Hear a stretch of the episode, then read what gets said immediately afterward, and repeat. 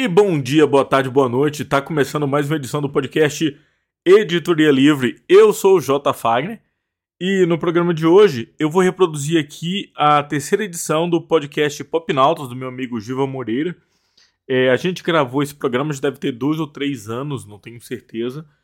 É, e como eu estou preparando uma série de programas sobre o nascimento da literatura, eu achei que seria pertinente republicar aqui essa edição que a gente fala sobre é, a formação dos leitores, ou a formação do leitor.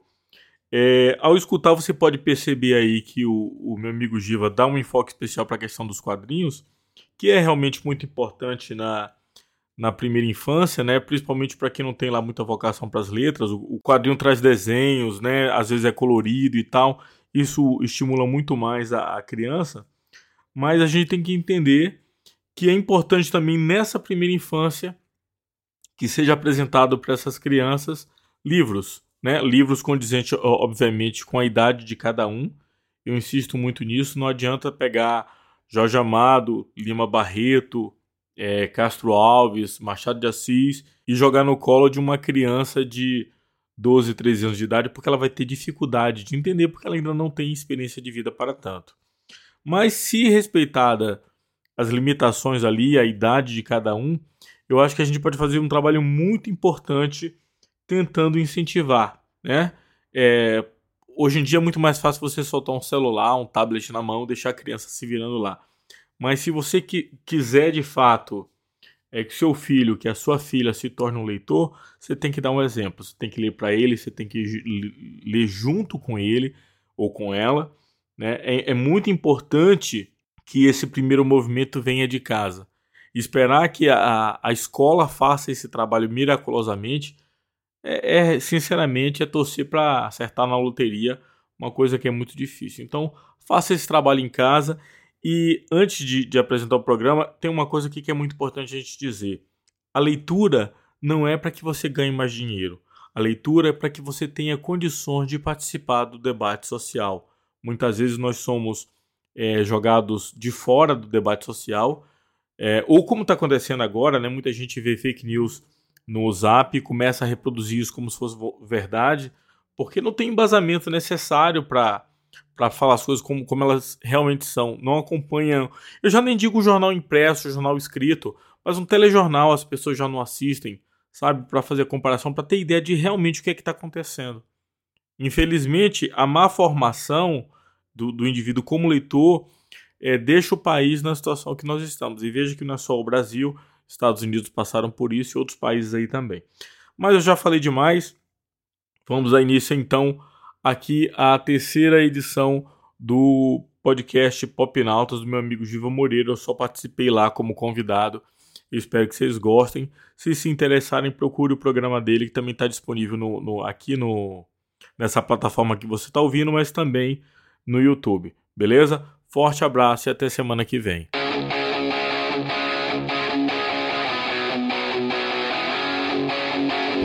Opinautas Podcast. Episódio de hoje: Formação do Leitor. Versão brasileira Herbert Richards.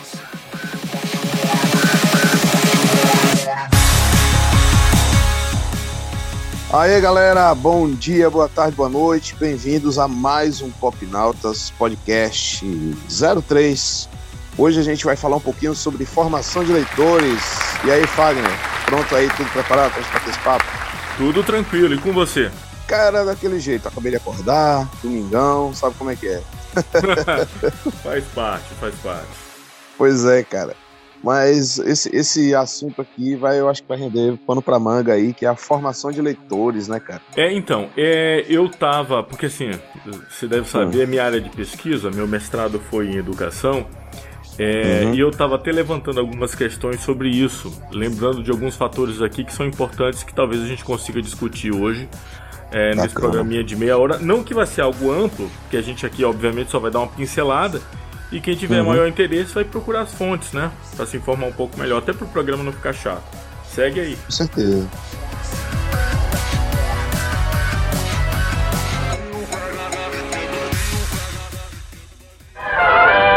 as portas de entrada para a leitura. Lembrando que a gente está também disponível no YouTube, no canal Popnautas e também no Spotify.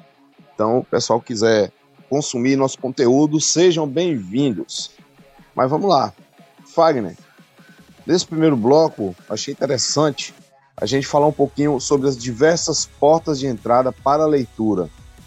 E você que tem, tem né, esse conhecimento profissional na área, queria começar te perguntando como é que foi tua porta de entrada, cara, nesse mundo das letras aí.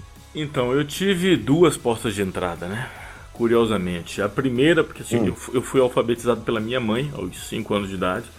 Pô, legal. É, e ela era religiosa, então a gente começa ali lendo versículos da hum. Bíblia, né?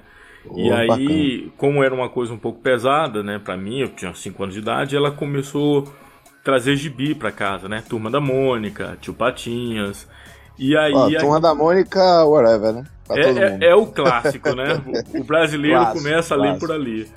E aí Show. eu comecei nesse, nesse processo, porque para mim era muito mais instigante, né?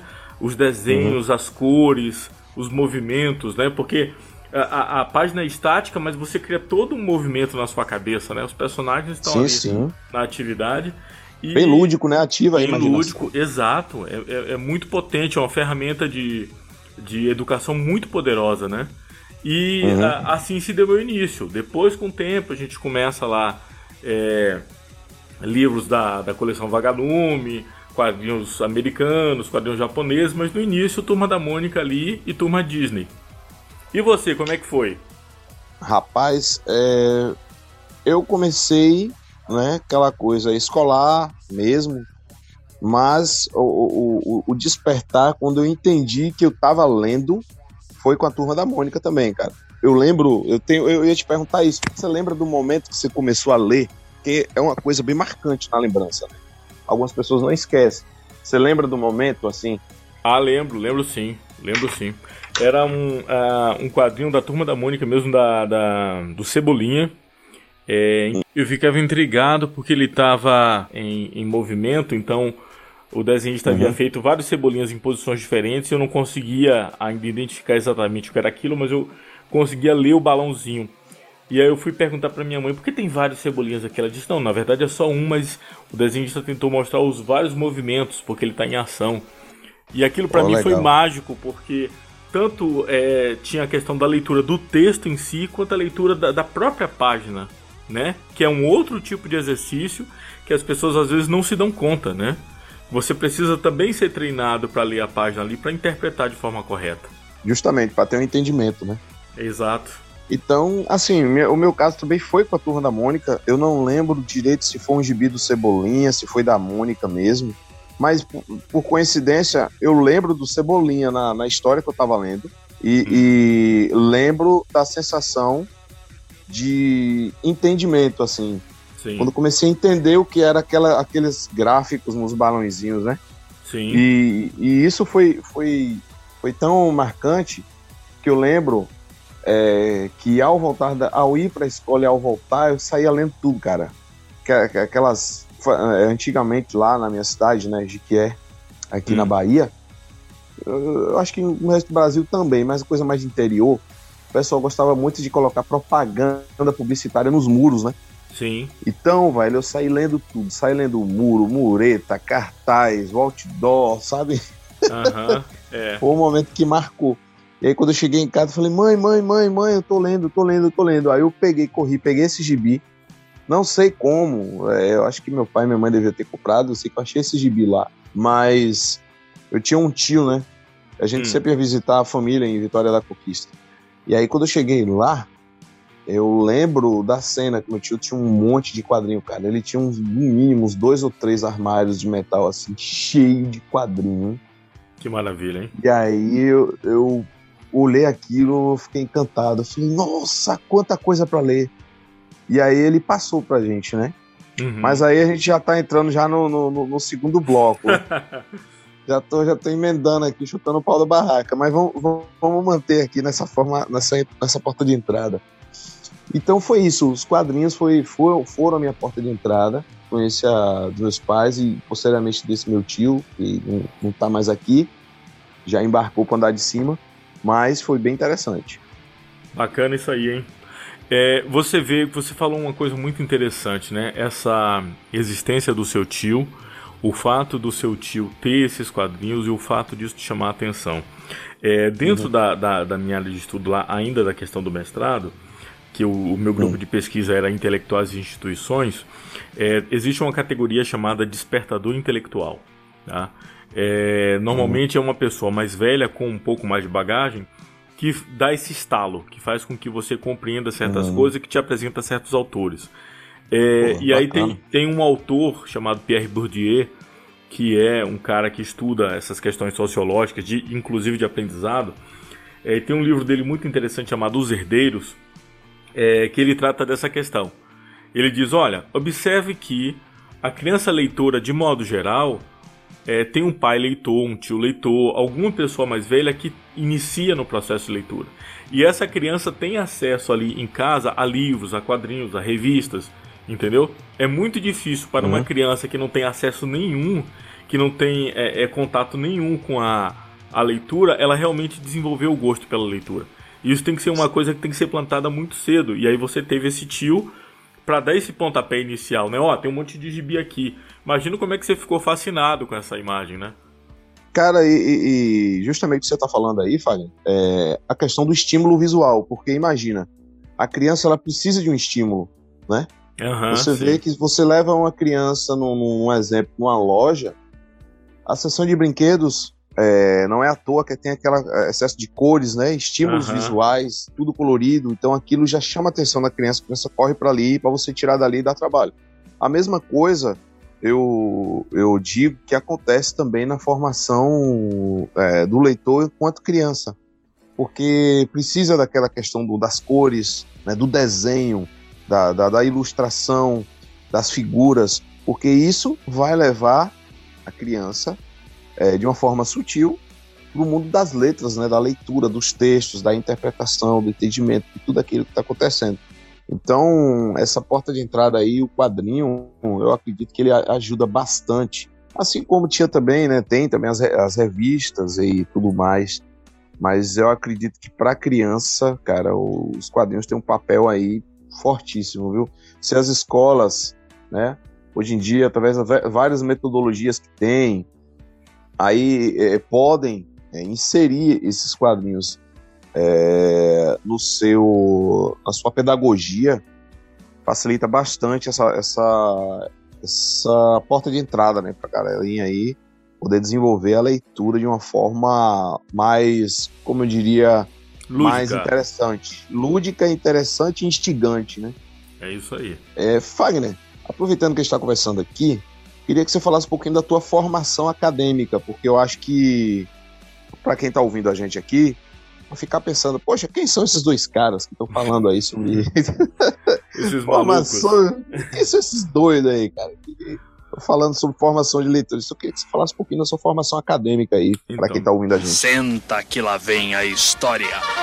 Minha formação é meio maluca, cara. É, eu começo lá o, o ensino médio, antigo segundo grau, Uhum. Eu fiz escola agrotécnica, né? Fui fazer. Bacana. Veja que, que coisa louca, né? E eu fui para lá porque.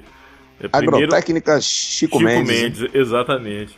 É, primeiro porque tinha alguns colegas que estavam lá. É, segundo porque tinha uma aula de topografia e eu, como desenho, é, me interessava por esse tipo de coisa. Então achava que ia desenhar na aula de topografia, mas era basicamente desenho técnico. Enfim, mas fui para lá. É, depois eu Uh, fui fazer faculdade, fiz, uh, comecei fazendo publicidade, depois fiz jornalismo, uh, fiz especialização na Academia Brasileira de Jornalismo Literário, depois fiz mestrado em eh, Educação, História da Educação. Então, basicamente, essa é a minha formação como estudante profissional, vamos dizer assim, porque as letras sempre me interessaram muito. Então, você vê publicidade, jornalismo educação é, e literatura comparada. Né? Com exceção do, do, período lá do ensino médio que eu fiz uma escola agrotécnica, sempre relacionado uhum. às letras. Bacana, cara. É praticamente uma autarquia da literatura esse homem. É, é, então, é, é, aquilo que eu sempre brinco, né? É, a gente vai fazer é. aquilo que a gente gosta, né? Porque aí a gente se sente meio à vontade. E aí, também já comentei isso é, contigo, é, uhum. sentir falta em determinado momento dos colegas lá, de dizer assim, porra, faltou um, um Giva aqui para estar tá discutindo no meio dessa aula, sabe? É, uhum. Enfim, é coisa de, de, de, saudosista também, né? A gente sempre acaba sentindo falta dessa turma que é, em determinados momentos seria muito importante para é, até para melhor é, compreensão daquilo que a gente está estudando, né? Porque é, sim, é, sim. é, completamente diferente você estar tá com uma turma que você não conhece e você tá com uma turma que você já está habituado. Enfim. Certeza. Fiquei até com vergonha agora de falar minha formação. que é isso, bobagem, bobagem. Mas vamos lá, também ensino médio, né? Me formei em magistério e posteriormente fiz o curso técnico na área de segurança do trabalho, onde eu atuo até hoje. Mas é, sempre lendo, sempre pesquisando, não fiz nenhuma fac, é, faculdade da, é, é, da área de letras e etc. Sempre gostei de literatura e história, sempre gostei. E é aquela coisa autodidata, né? É, tá fazendo as pesquisas, tá estudando sempre, analisando conteúdos, mas pretendo retomar aí essa, essa, esses mas, estudos acadêmicos, né? Veja que interessante, você fez magistério, você também tem um pezinho uhum. aí na educação, você também gosta é. desse tipo de coisa, né? Sim, sim, aí vira, vira e mexe, a gente tá experiência como instrutor, né, de treinamentos, cursos, então o pessoal geralmente, inevitavelmente, fica chamando de professor e tal, mas assim, é um, é um aprendizado constante, né, cara? E é, essa formação que a gente está conversando aqui, eu acho ela crucial para o desenvolvimento do bom profissional. Perceba que você tem mais ou menos uns 20 anos, né, praticamente, é, de, de, estudo, né, é. dedicado aos estudos, é. mas eu sei da, da, da tua formação e mesmo que você não tivesse todo essa, essa, esse estudo, que é muito importante, é crucial para o desenvolvimento da, do profissional, eu tenho certeza que só a tua formação no ensino médio e a tua formação técnica na escola técnica, é, juntamente com toda a porta de entrada que você teve, com os quadrinhos e livros, eu sei que você é um leitor leitura. aí. Sim, sim. A leitura ela influencia demais no desenvolvimento do, da pessoa como Sim. cidadão, como ser humano. Sem né? dúvida. Eu tive também um, um, um, contexto que me ajudou muito, que foi a questão da, da, da igreja, né? Sim. De igreja católica e tipo, uns grupos. Então a gente fazia muitos debates sobre assuntos variados, né? Questão social, globalização, tudo que estava rolando no mundo.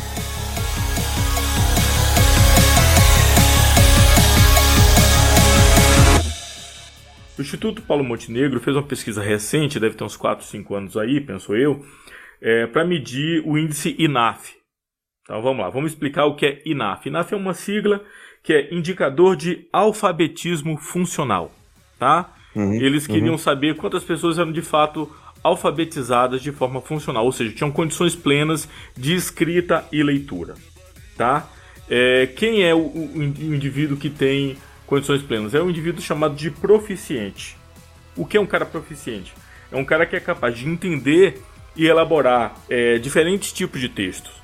Aquilo que você estava falando, né? Não é só o quadrinho, mas o quadrinho é uma porta de entrada, é um tipo de leitura. E a gente até comentou, não é só o texto escrito, mas o texto visual também, né? É, sim, sim. É importante compreender aquilo. Mas, além disso, você tem ali a leitura, por exemplo, é, de um uh, coleção Vagalume, que é um, o segundo passo sim. depois dos quadrinhos. Sim, né? sim, sim. Depois daquilo, você vai galgando degraus até chegar, por exemplo, a gente já discutiu recentemente isso, a literatura de um é, Machado de Assis. Só para dar um exemplo, porque ele é muito uhum. mal falado aí nos é. meios não intelectuais. Mas, mas, vamos lá, vamos entender essa questão aqui que é muito importante. Você pega, por exemplo, Dom Casmurro, que é, obviamente, o, o, o livro mais citado Clássico, dele, né? né? mais é, famoso. Vamos qual é assim. o problema ali? Vamos lá. O Bentinho, que é o personagem principal, que é o narrador, é o cara que está tentando te convencer da, da versão da história dele. Da então, visão dele, é. Vamos começar por aí. Sempre que você tem um livro em que o narrador narra em primeira pessoa, este livro não é confiável, porque você pressupõe de que o narrador está tentando te convencer da visão dele. Só Sim. que para você ter essa compreensão, você tem que galgar alguns níveis de leitura, certo? E é, é difícil pro cara que ele não leu o gibi, ele não leu coleção Vagalume, ele não tem intimidade com a literatura, ele tem 12, 13 anos de idade, você joga Machado de Assis, Álvaro de Azevedo, Guimarães Rosa na mão desse moleque e diz lê aí. O resultado vai ser nulo, né? Essa é a primeira questão. Então a gente cria um déficit aí. Vamos voltar para a questão do, do, do, da pesquisa do Instituto Paulo Montenegro. É, segundo essa pesquisa, hoje no Brasil, apenas 8% da população em idade de trabalho, né? É, de uhum. 12, já estou colocando assim, de 12 a 60 anos, apenas 8% tem condições plenas de leitura e escrita. 8%. Então, a gente pressupõe... Muito pouco, cara. 92% tem algum, algum nível de analfabetismo funcional. Nossa. Você, entende a gravidade disso? Uhum. Então, aquilo que é a grave gente... demais. A gente falou no início, você teve lá seu tio, ah, tem um gibi aqui. Poxa, um gibi, você leu, achou gostoso, você pega outro, e aí você terminou, você pega outro. Aquilo vai criando o hábito, né? Então, o assim, estímulo, né? O estímulo. Isso, inclusive, é um papo para um outro podcast, mas é, antigamente, um seu tio, seu pai, sei lá, um amigo, levava você a ter uma banca de jornal ali, comprava um gibi para você. Hoje que você não tem banca, como é que o leitor esporádico faz? Porque assim, você não tem banca, você vai esporadicamente entrar pela internet para usar cartão de crédito, para pedir no site. Eu acho muito mais complicado. Então você fecha uma das portas de entrada para leitura de um problema que já é muito sério. E aí, se você me permite alongar um pouco a conversa aqui, porque isso é importante, o, ah, Brasil, com certeza. o Brasil pulou uma etapa, que é a etapa é. Do, da criação do hábito de leitura. Todos os países começam lá com o folhetim, com o livro, o pai lendo para a criança na hora de dormir. E quando você chega, por exemplo, quando é que o, o, rádio chega no Brasil? O rádio chega no Brasil em 1922, 1923 nós já tínhamos a primeira emissora de rádio, certo? Só que nesse período nós tínhamos, eu até anotei isso aqui para não esquecer o número, nós tínhamos 74,6% de analfabetos no Brasil.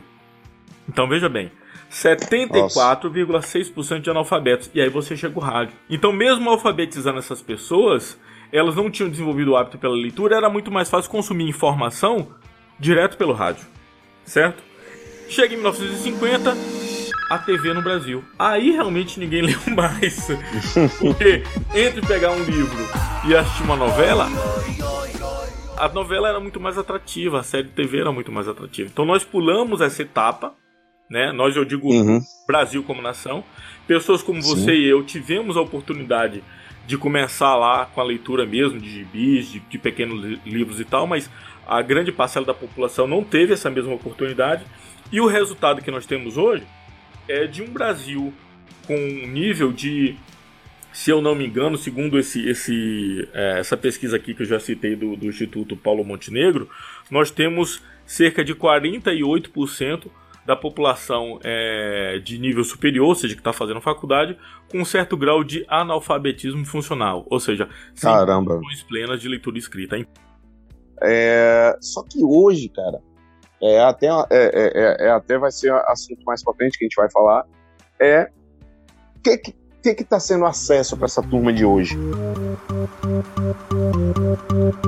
Prepara! Porque é o que você falou. A gente busca na internet porque a gente já tem uma base, a gente já está com a formação, né? Uhum.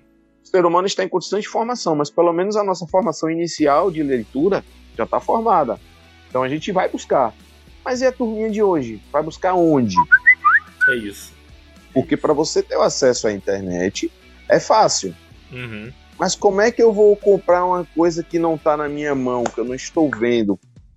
Como é que você vai estimular a leitura hum. se a, a, criança em formação não tem contato com aquela leitura? É complicado.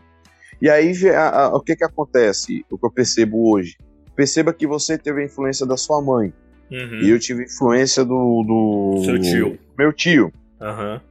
Quem são os influenciadores hoje? Porque o que, que acontece? Os pais jogam a responsabilidade nas escolas, né? Sim, sim. Porque não, tá todo mundo numa correria louca, ninguém tem tempo. Isso nos leva para o segundo bloco aqui do nosso podcast, Formação de Leitores.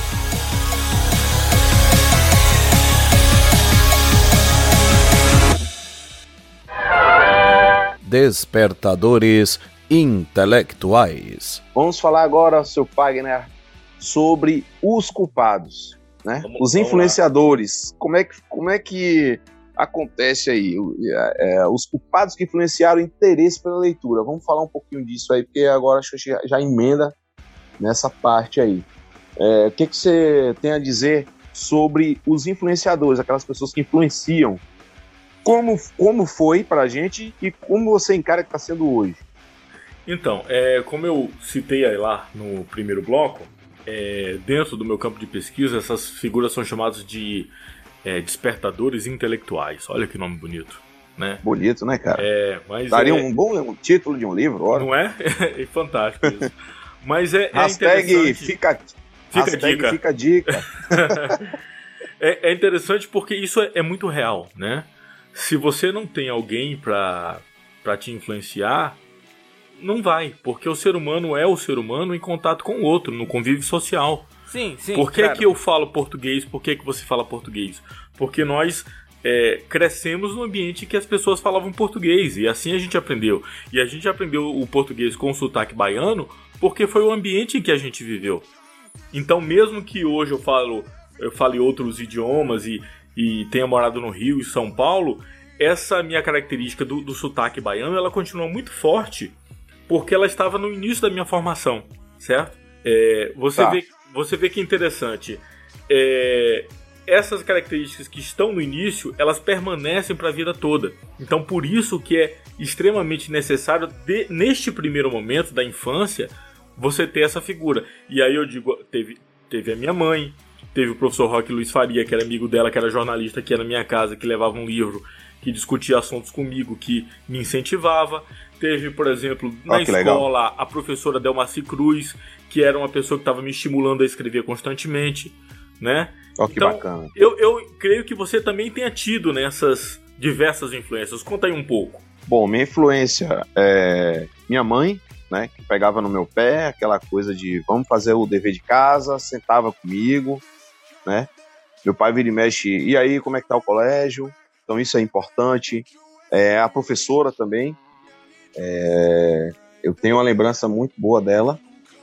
E se eu não me engano, acho que o nome da minha professora era Vera, se eu não me engano. Aí tinha umas figuras, né, como o professor Arnaldo, É, tinha o tinha a professora oh meu Deus Eloína nossa prof, é, a lembro. professora Eloína foi totalmente sabe aquela professora fora da caixinha? Sim. que abre tua visão pro mundo assim muito legal. Professora Meire de psicologia minha amiga até hoje. E vários vários sabe culpados que, que cada um contribui com a sua forma de, de- de entendimento de leitura de mundo. Isso vai abrindo, abrindo o nosso campo lexical assim, você vai tendo uma- uma- um entendimento melhor de mundo mesmo, e tudo isso contribui direto ou indiretamente para a formação do leitor, porque é uma leitura de mundo, né? Apesar que a gente Perfeito. falou tanto de quadrinhos, mas não- a leitura não, não se resume ali nas letras propriamente ditas, né? Sim. É teu entendimento, teu entendimento de mundo, teu entendimento de, de, de contexto, Sim. no qual você vive. Então, esses foram os culpados, né? meus professores, meu tio. né? Eu tive um outro tio também, cara. Tem até uma passagem engraçada aí que ele cole- colecionava a- as revistas Os Trapalhões. Porque os Trapalhões é, tinha. Saiu uma revistinha, ficou bem conhecida no formatinho da Abril, que era. Eles eram retratados como crianças, né? Aham, sim. meio, meio que emulava um pouco a questão da turma da Mônica, né? Sim. Só que o meu tio, cara, ele tinha uma revista no formato magazine que era dos Trapalhões, só que eram eles adultos. E a- pensa aí, lá pros anos 80, uma revista totalmente politicamente incorreta que abordava tudo que eles falavam um pouco nos programas de TV, né? Aham. E, cara, era demais. Aí tinha Didi, Dedé Mussum, Zacarias, aquela resenha, aquele negócio. E aí, meu irmão, teve uma vez. Que coisa de criança, né? Eu tava tentando chamar a atenção do meu tio porque eu queria alguma coisa. E ele não, não queria. Não queria fazer. Eu não lembro o que, que foi, cara. E minha família meu pai é, sempre trabalhou com marcenaria, carpintaria, né? Sim. Nossa, eu peguei essa TV, essa TV, ó. Peguei essa, esse gibi, essa revista gigante, que o formato magazine é grande. Meu tio falou uma coisa lá, eu falei, ah, quer saber? Toma aqui. Taquei a revista, meu irmão. Joguei. Rapaz, essa revista caiu em cima da, da, da serra do. Cacildes? do da serraria. Ah, E na hora que caiu ali, fez. Cara, meu tio olhou pra mim. E eu entendo esse olhar hoje. Mas na época eu fiquei com medo e corri. corri como se o mundo fosse acabar. Como se não houvesse amanhã. hum, Mas, cara, na hora que ele olhou assim, aquela coisa de, mas e se, se conter porque é tio e não pode fazer nada, sabe?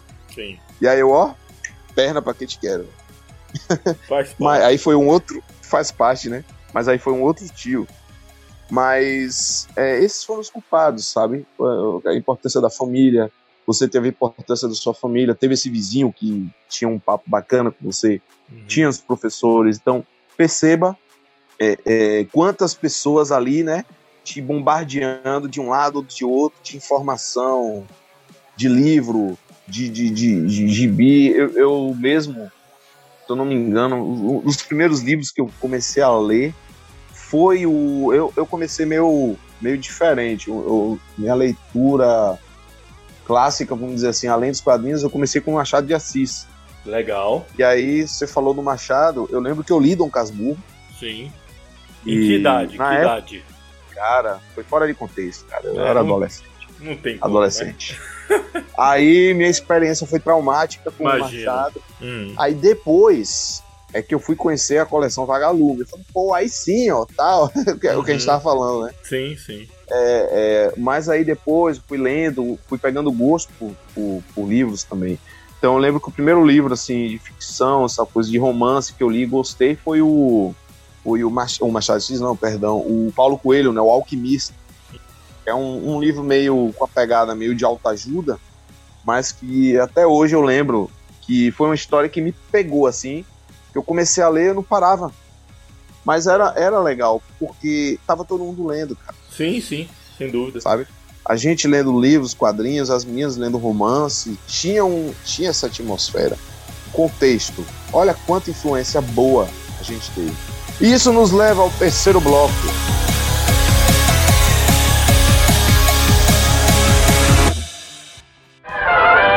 A banca de revistas foi o Google de nossa época. Chegamos na banca. E aí eu comecei a querer fazer parte daquele grupo ali, né? Até então eu tinha lido é, um gibi do Conan que minha avó tinha levado de presente pra mim, que eu outro dia a Lê até recuperou pra mim esse gibi que eu nem lembrava qual era a edição. E tinha lido uma edição dos Novos Titãs e tal, mas enfim, não tinha ninguém pra comentar, eu perdi o interesse. E aí Pô, a quando Kona, Kona era foda. não é? Muito Lo- bom. Logo de cara. E aí eu encontro vocês aí. E tem essa coisa. Aí ela começou a me prestar uns gibis. Aí Josimar também. Josimar também desenha pra caramba, né? E aí, É. aquela coisa vai estimulando a gente. A gente moleque, né? 12, 13 anos de idade, sei lá. É, a gente vai ficando empolgado com aquilo. E eu entrei nesse universo aí, né? Aí comecei a perceber que o ponto de encontro dessa turma era a banca lá no, do cinquentenário, na Praça do Cinquentenário, né? Todo mundo Isso se aí. encontrava lá, no, acho que era terça-feira que chegava o gibi, se eu não me engano, né? Terça-feira, a gente A ia cedo lá. Ficava lá esperando, tocando violão, batendo papo, né? Isso, tempo eu- bom, cara. E eu ia pra lá é, tentar pertencer ao grupo, que a princípio era um grupo fechado, mas eu tava tentando ali me, me enturmar com a galera. Né? Mas me Uhum. conta aí como foi essa experiência pra você. Cara, é, você falar, a gente começar a entrar nesse assunto, dá uma nostalgia boa do caramba. E é, ao mesmo tempo eu fico triste, assim, por essa geração não ter acesso a, esse, a isso que a gente teve, né? Mas vamos lá. É, nessa época foi isso, né? Eu tava procurando uma turma e, e a gente tava sempre conversando, cara. E quando eu cheguei em Piauí, na verdade, teve um. um- voltando ao, ao bloco anterior que fala das influências, né? Uhum. eu pegava as revistas, lia, mas é, é, eu, eu, eu gostava, por exemplo, eu lembro que na época eu gostava do Homem-Aranha e tal, lia alguma coisa do Homem-Aranha, mas os- a questão do colecionismo mesmo começou com um vizinho que eu tive, ó, ó a importância, né? Então, foi o Valdir, que eu tive no bairro Constância, no bairro que eu morei, vizinho de rua, e na época eu tava começando, ah, eu quero mais revista, quem tem? Eu, ah, tem um cara ali que ele coleciona, ah, vamos lá, fui lá na casa dele, tudo bom, cara. E aí foi indo, foi indo, foi indo. Quando eu cheguei na casa do Valdir, o Valdir tinha uma caixa cara, de papelão. Quando ele abriu aquela caixa, cara, até a forma do cara pegar na revista, cuidado do caramba, era a espada selvagem de Conan. E teus olhos brilhando, né? É. Aí, cara, aí e foi meu primeiro contato com o Conan, foi através do Valdir. Eu falei, cara, esse gibizão aí, essa revista grande. Deixa eu nem falar, de falar revista, essa revistona aí. Ah, cara, isso aqui é Conan. E aí ele abria a revista e começava a falar: não, porque isso aqui é o Cimério, é Ereboriano, é as melhores histórias, tal, tal, tal. E eu já estava com o estímulo inicial, né? Já estava lendo os gibis menores, Marvel, DC, aquela coisa colorida, com imagens e tal. Mas quando eu vi Conan, que ele me prestou com muito receio a primeira revista, que eu vi, e aí eu acho que eu acabei conseguindo nessas, nesses rolos aí, nessa troca de, de, de, revista, eu li, acho que foi a Espada Selvagem de Conan número 8, tem um King Kong na capa, macacão assim, arte do Norém. Sim. Cara, eu fiquei fascinado. Pela história, pelo argumento, a arte linda, em preto e branco, aí pronto. Aí isso aí foi o que o pontapé inicial que me fez colecionar. Uhum. Quando eu me atentei para ir na banca, Conan já tava lá pro número 40 e lá lá lá né? 40. Aí foi quando eu peguei a saga de Bellet. Foi Sim. bem nessa época. Que foi do número 41 a 57. Mas aí, voltando para a época do colégio, é, a sensação que eu tive foi a mesma que você teve. Eu acho que a primeira sensação de Comic Con que eu tive foi na escadaria do colégio estadual de Piauí, longe e depois a banca. Porque a banca de revista foi o Google de nossa época. Porque tudo que a gente queria, a gente tinha duas fontes, né? Não tinha internet, lembrando, deixando bem claro isso, viu, gente? Ou vai ficar começando assim, ah, rapaz, que papo de velho do caramba desses caras. É. Mas não é, é, é, um contexto, né? Com a formação da, da, do leitor que a gente viveu.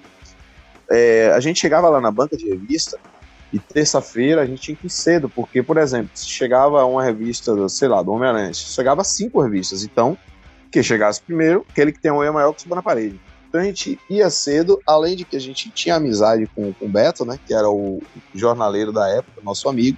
Então uhum. a gente tinha a vantagem de poder esfoliar a revista, que era proibido, né? Sim.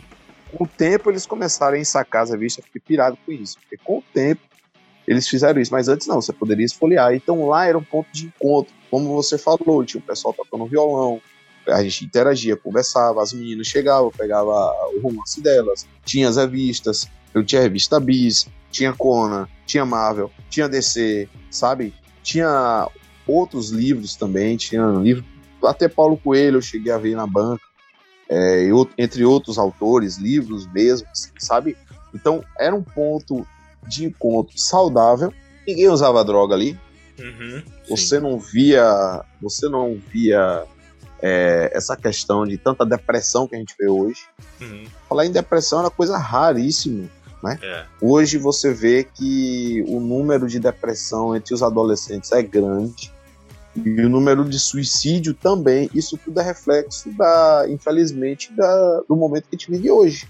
Uhum. Então perceba, é, você meu amigo está ouvindo a gente falando que ah papo de velho, falando que antigamente que era bom e hoje tá, hoje que tá ruim. Não, não é isso que a gente quer, quer dizer.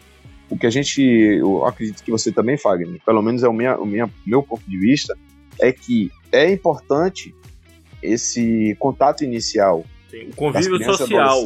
Convívio social. Do convívio, isso, do convívio social e também do contato. Eu acho que a, a banca de revista, apesar da, da, tecnologia, hoje você pode baixar um quadrinho e ler no tablet. Eu tenho um tablet aqui, posso ler no celular também. Mas nunca será a mesma coisa uhum. daquele contato fí físico. Né? Uhum. E de você colecionar o prazer de você achar uma história legal, seja herói for, não precisa ser super-herói de um livro, o que for, um autor bacana, e você ler aquilo e colocar na sua estante, sabe? Uhum. E você colecionar uma história que te, te motivou, que te fez enxergar alguma coisa. E, quer queira ou não, isso ajudou muito, porque a minha primeira banda de, de, de, de garagem, garagem o, o, nome eu peguei. Cara. Tempo bom. O nome veio da banca, cara. Eu tava lá, a gente tava na, na, na, na, ban na banda, o pessoal queria. A banda, banda de pop rock, né? Uhum. E a gente queria um nome. Então o pessoal tava pensando em vários nomes. Expresso Rock, Rock Expresso. É, a gente pensou em tanto nome. E aí um dia eu cheguei na banca de revista e tinha um livro. O nome do livro era Ilha dos Anjos. Aí eu falei, porra, que massa. Mas só que a gente toca rock, velho. Eu acho que ilha não fica legal. Eu falei, já sei, vamos botar Ilha dos Anjos. Veja que curioso. É, se o, a banca era o Google, é, a banda de garagem era o canal do YouTube da nossa época, né?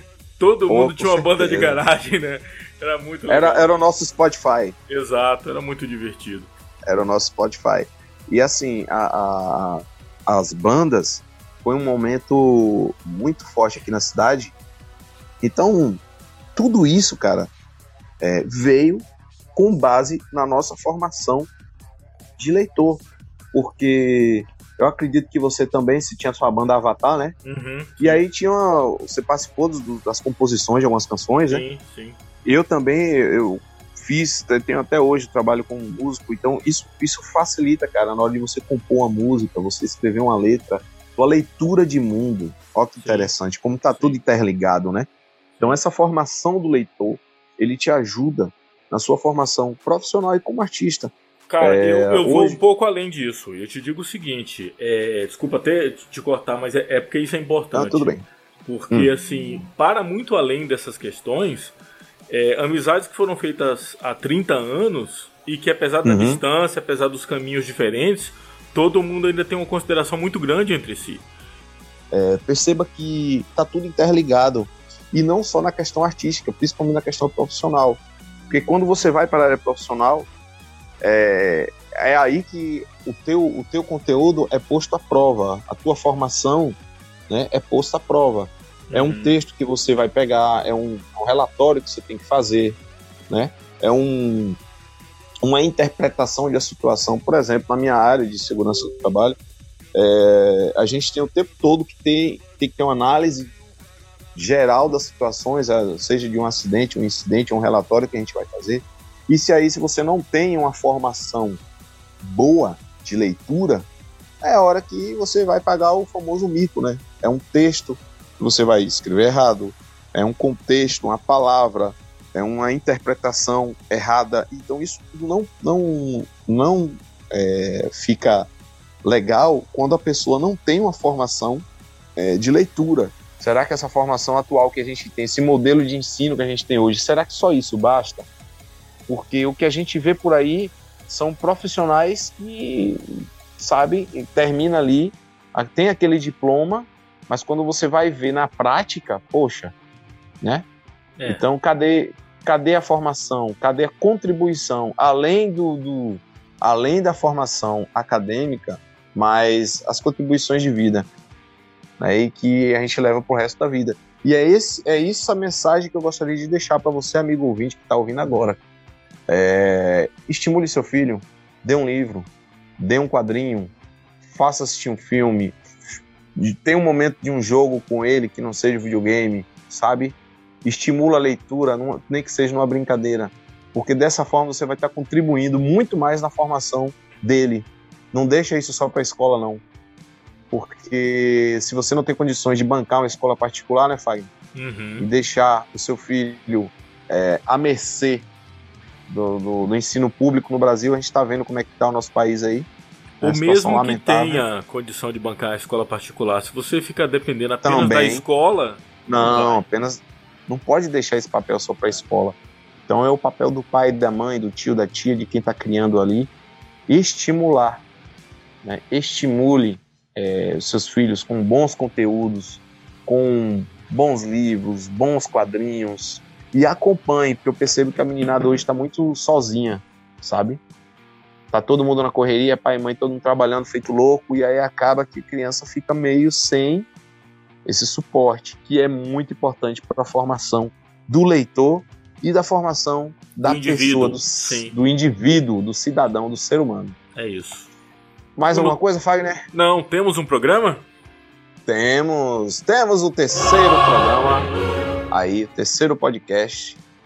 Então, pessoal, muito obrigado para você que teve essa paciência de nos ouvir até agora. Espero que tenham curtido em algum momento aí tudo que a gente falou até aqui. Fagner, quero agradecer mais uma vez, meu irmão. Tamo junto e até a próxima. Até a próxima. Valeu, gente. Finalizando aqui mais um podcast do Pop Nautas para vocês. Até a próxima. Valeu!